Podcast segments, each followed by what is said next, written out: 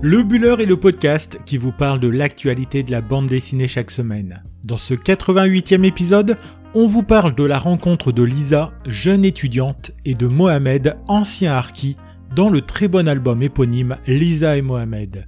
Dans la deuxième partie, on balayera l'actualité de la semaine en vous présentant les autres sorties qui ont retenu notre attention.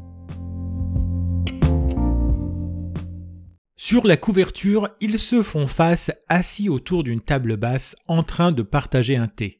En arrière-plan, une image de l'Algérie d'antan, celle où les Français administraient le pays, celle qui provoqua de nombreuses déchirures au sein de la population. Les deux, cet album de 110 pages sorti la semaine dernière et édité chez Futuropolis, on va apprendre à les découvrir tout au long de cette histoire touchante autant que passionnante. Elle, c'est Lisa, elle est jeune, étudiante en licence de communication, elle prépare ses examens et elle a besoin de tranquillité pour cela. Lui, c'est Mohamed. Il est beaucoup plus âgé qu'elle, sa vie est derrière lui, mais son destin va s'en trouver bouleversé quand Lisa va venir s'installer chez lui.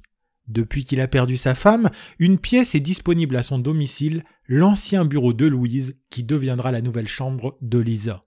C'est Nicolas, le fils de Mohamed, qui suggère à Lisa de s'installer chez son père, encore autonome, mais terriblement seul depuis quelques années déjà. Si la cohabitation est délicate dans un premier temps, c'est autour du passé de Mohamed que les deux vont se trouver et nouer une amitié qui n'était pas gagnée d'avance. Il faut dire que Mohamed est un ancien harki et certains lecteurs, comme Lisa, n'ont aucune idée de qui sont ces Algériens qui ont combattu aux côtés des militaires français durant la guerre d'Algérie. Pour des raisons qu'explique le héros de cette histoire, il s'est rangé du côté des Français alors que famille et amis appartenaient souvent au camp adverse. Quand la guerre d'Algérie fut terminée, les Harkis durent quitter le pays lors de l'indépendance de celui-ci, mais ne furent pas non plus les bienvenus sur le territoire français. C'est tout cela que nous racontent Lisa et Mohamed, notre gros coup de cœur de la semaine, qui aborde cette thématique avec pudeur et intelligence. Elles sont nombreuses les cases silencieuses où le sublime dessin de Mayalen Goust fait comprendre au lecteur toute l'émotion qui traverse Mohamed longtemps après le drame qui a changé sa vie. Le personnage de Lisa, qui se rêve journaliste, permet d'interroger et de plonger dans la mémoire du vieillard pour qui on noue une véritable tendresse au fur et à mesure de la lecture. S'ils ne sont pas de la même génération, s'ils ne partagent pas la même histoire et s'ils n'étaient pas faits pour se rencontrer, il s'avère que le duo mis en scène dans cet album fonctionne à merveille. Le scénario de Julien Frey, qui nous avait gratifié l'an passé de l'œil du STO, bel album qui revenait sur le travail obligatoire en Allemagne durant la Seconde Guerre mondiale, continue ici d'interroger le passé, de sonder la mémoire des événements. À travers le personnage de Mohamed, il revient avec subtilité sur ceux qui ont longtemps été considérés comme des traîtres, mais dont on se rend compte que leurs décisions ont été plus complexes à prendre, les Harkis. Tout aussi intelligente que sa bande dessinée précédente, Julien Frey s'attaque à des sujets complexes et arrive avec brio à nous en faire toucher du doigt toutes les nuances. Ce regard bienveillant posé sur les personnages est renforcé par la douceur du trait et par les couleurs de cet album où scénario et dessin se complètent histoire douce sur un sujet grave en dépassionnant le thème et en le ramenant à l'échelle humaine, Lisa et Mohamed permet de se saisir d'un morceau du passé douloureux de l'Algérie. Passionnante de la première à la dernière page, Lisa et Mohamed est une bande dessinée vers laquelle vous pouvez aller les yeux fermés et qui restera longtemps en vous après l'avoir lue.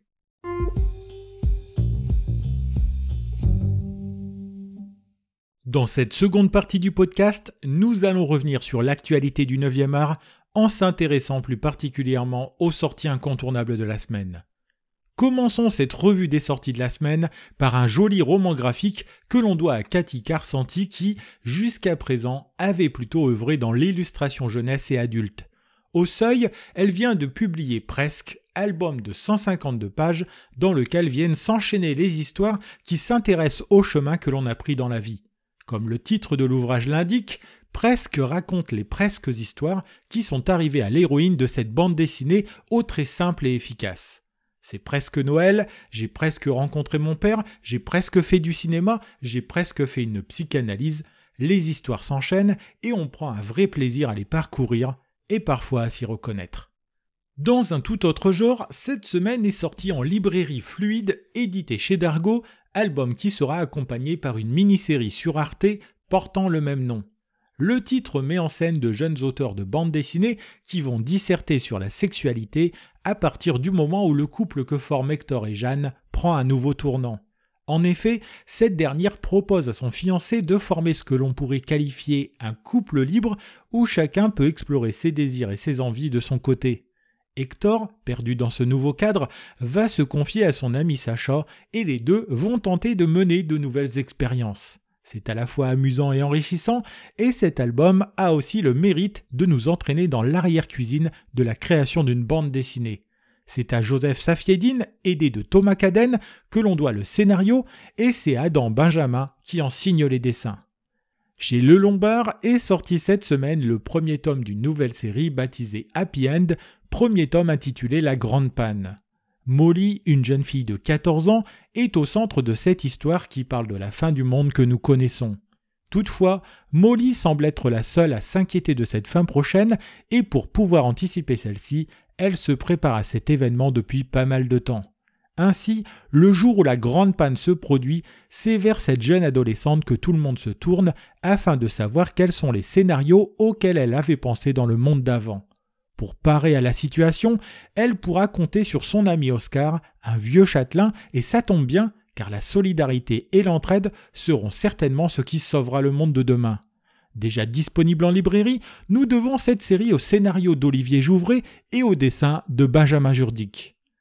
Chez toi, album édité chez Casterman, est avant tout la rencontre de deux femmes à Athènes qui se ressemblent alors qu'elles sont totalement différentes. L'histoire se passe dans un camp de réfugiés de Médecins sans frontières et fait se rencontrer Mona, jeune syrienne réfugiée qui vient d'apprendre sa grossesse, et Monica qui travaille là comme sage-femme depuis peu. Si l'une rêve d'Europe avec son compagnon Suleiman pour offrir à son futur enfant un avenir radieux, l'autre rêve d'un meilleur boulot, d'indépendance et de ne plus vivre chez ses beaux-parents. Avec beaucoup d'intelligence, Sandrine Martin, ici au scénario et au dessin, met en miroir le destin de ces deux femmes, frappées toutes les deux par une certaine forme de précarité. Cet album est aussi l'occasion de suivre le parcours d'une migrante avec beaucoup d'humanité et d'empathie.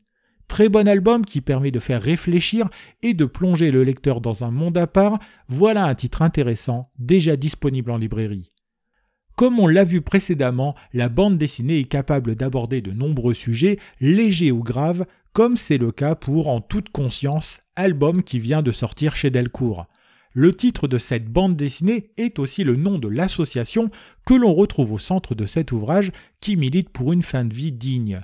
Pourtant, tout va changer pour l'association le jour où va débarquer Vincent, jeune homme de 25 ans qui ne souhaite plus vivre à la suite d'un chagrin d'amour.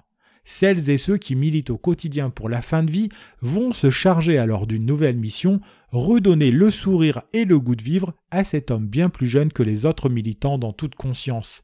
Avec humour, décalage et sensibilité, l'album aborde une thématique forte et nous devons ce titre au scénario d'Olivier Payon et le dessin à Livio Bernardo.